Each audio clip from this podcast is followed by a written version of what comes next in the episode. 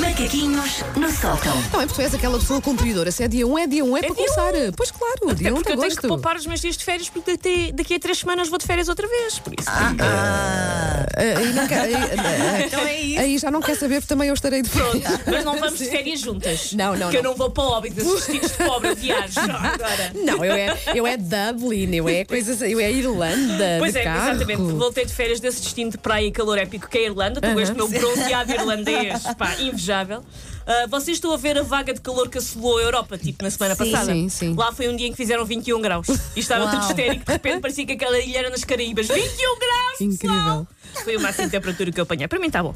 De resto foi giro, com o meu filho a oscilar os seus mood swings entre querer dizer olá a toda, literalmente toda a gente por, pelo qual passava, ou querer vazar uma vista porque quer um pacotinho de fruta e está a fazer uma birra danada. As crianças de dois anos, apercebi-me nesta viagem, comportam-se como mulheres menstruadas. Prezadas ouvintes que estejam a equacionar engravidar, este é o género de informação prática sobre crianças que nenhum curso nos ou uma né? blogger da moda vos dá. Sim. Um pirralho de dois anos parece que está sempre com o período. Só aqui na sua M80, já a seguir Phil Collins. Ahm, ora, no regresso a Lisboa, nós apanhámos, nós regressámos na terça à noite. E não sei se vocês se lembram, mas estava alerta de vento na terça à noite. Sim, estava sim. muito Temos ventoso. tido dias muito ventosos por aqui, sim. Pronto. E então nós estávamos eh, a, a aterrar, não é? Apanhámos uma noite particularmente ventosa, pelo que a aterragem foi muito atribulada. eh, o avião fez ali a sua zumba para aterrar inteiro. Eh, para pe- pessoas que, como eu, cresceram a ver em lupa aquele filme Aeroplano, não sei se vocês viam o Aeroplano, Sim, eu vi sim, muitas sim, vezes o. Aeroplano. Foi só a certeza de que escolhiam um mau dia para deixar de cheirar cola. Isto é uma piada que só quem viu o filme é que percebe. Houve berros, houve terror e, pior que tudo, houve pessoas a bater palmas quando o avião finalmente. Aquele alívio. Ah. Finalmente. Mas isto de bater palmas é um fenómeno que eu genuinamente não percebo. O meu filho bate palmas a tudo, mas lá está, como já disse, ele tem dois anos. Eu vejo pessoas de 52 anos nestas andanças das palmas. Já é mais estranho.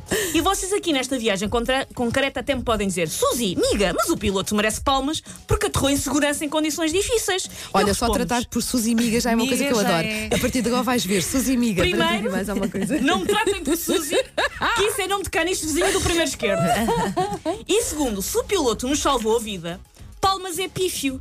Façam-lhe uma parada na avenida principal com a cara dele no zeppelin, com fogo de artifício. Agora, palmas, é raquítico É neste pouquinho, caso. é? É suficiente. pouquinho. É. Eu acho que as pessoas que em voos normais, que nem sequer são atribulados, batem palmas quando um avião aterra, sonham com uma carreira como figurante no Você na TV.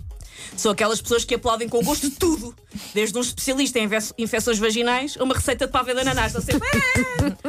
Eu gosto de imaginar que o entusiasmo de cheerleader que estas pessoas têm na aterragem de um avião também o têm em outros momentos da vida. Nasceu um dente ao bebê! É! A melancia está a 59 cêntimos o quilo só esta sexta, sábado e domingo. É! O sinal mudou para verde.